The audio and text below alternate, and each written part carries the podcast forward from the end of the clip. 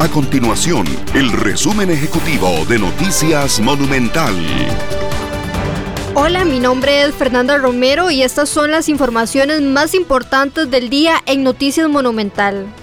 La tasa de contagio por coronavirus suma varias semanas de estar fluctuando en un mismo valor, sin proyecciones a disminuir a 1. Actualmente se ubican en 1.10 y su valor fue el más alto de Latinoamérica durante el mes de agosto.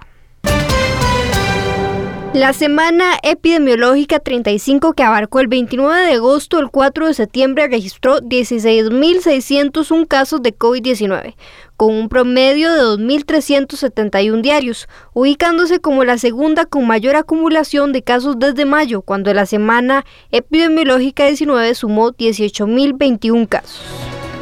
Estas y otras informaciones usted las puede encontrar en nuestro sitio web www.monumental.co.cr. Nuestro compromiso es mantener a Costa Rica informada.